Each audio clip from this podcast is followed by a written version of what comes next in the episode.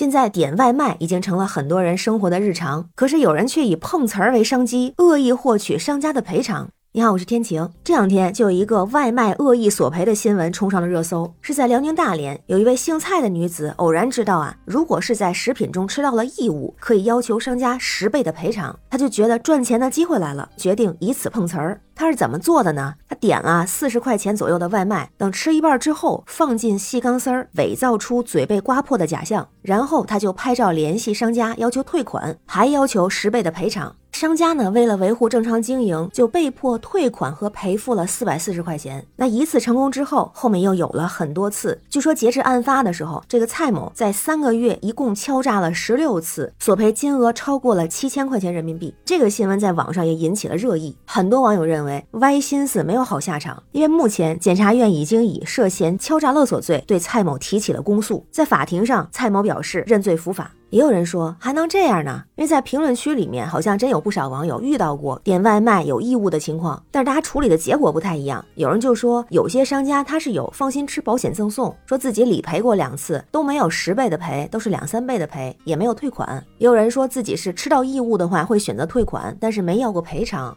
还有人说啊，表示理解吧，自个儿家做饭可能也会掉进根头发，所以以前遇到这种情况就直接扒拉开接着吃。也有网友说道：“这可真是个老实的商家，这碰瓷儿的也是真可恶。因为以后如果我们真的被商家的失误划破嘴了，或者是吃到什么异物了，人家可能都以为我们是为了敲诈呢，这不是制造矛盾吗？而像新闻里的这种情况，其实并不是第一次出现，之前也有过不少的报道。商家的处理方式不太一样。之前在北京有一位顾客是连续三天都点同一种外卖餐食，每次都投诉，理由是菜没有放盐，饭菜内有异物等等。”被投诉的这个餐饮店的老板就觉得很奇怪，他觉得自己餐食是没有问题的，因为店内用餐的消费者极少会反映出异物等情况，外卖用的食材操作过程和店内是完全一致的，那为什么总是出问题？所以他就怀疑被恶意投诉，这位店家就反馈给了外卖平台，后来在各方协调之下，这个顾客撤销了投诉，因为他那个也确实属于恶意投诉。还有很多商家在遇到类似这样的问题的时候，为了避免一些麻烦，就会选择破财消灾，比如之前有位男子在六个月内向平台恶意索赔一百一十五笔订单，骗赔总金额近两万块钱。也有人之前也是谎称吃到铁丝，发带血迹的照片向商家索赔。这个用户一共发生过一百七十七次的索赔投诉。而更严重的，之前有一位张某是长期作案，他是在二零二零年的八月到二零二二年的五月之间，订餐后虚构食品安全、餐品质量、体验不好等等问题，向平台提出理赔，要求商家退款。外卖平台多倍赔偿，一共有七百一十二二次。恶意索赔金额是一万八千一百一十多块钱，商家退款金额是将近四千六百块钱。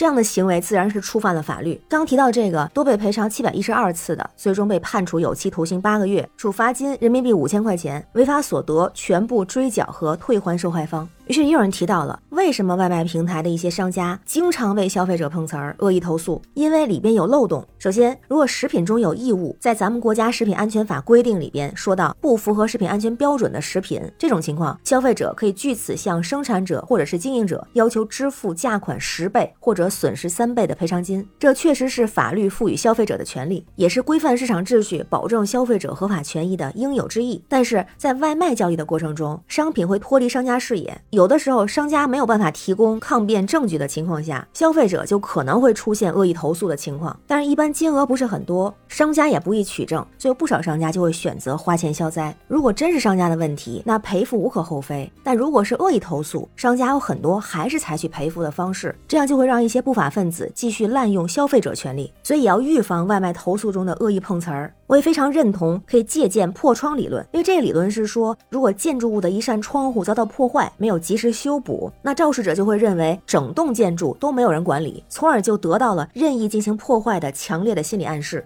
就像外卖碰瓷儿的情况，它现在还属于近几年出现的新情况，所以从开始也需要坚决的遏制。而且对消费者来说，这样的事情是损人更加不利己，因为陌生人之间建立起信任本来就难。就像网友说的，你这样的恶意投诉会影响其他人的正常维权。那我也觉得，在现在的互联网时代。商家需要自觉自律、合规经营，咱们消费者也要珍惜手中的评价权。同时，外卖平台也需要进一步的用好大数据，进一步优化相关的技术手段，进一步建立健全投诉奖惩机制，畅通申诉的渠道。平台也负起责任，保障消费者的合法权益，让消费者可以正常投诉、正常维权，也保障商家的合法权益。如果遇到可疑投诉，也没有必要一味的赔偿息事宁人，需要几方共同营造诚信健康的消费环境。那对新闻中的事儿，不知道您是怎么看？欢迎在评论区留言，咱们一块儿聊。我是天晴，这里是雨过天晴，感谢您的关注、订阅、点赞和分享，也欢迎加入天晴的听友群，联系绿色软件汉语拼音天晴下划线零二幺四，让我们一起加油，为明天加油，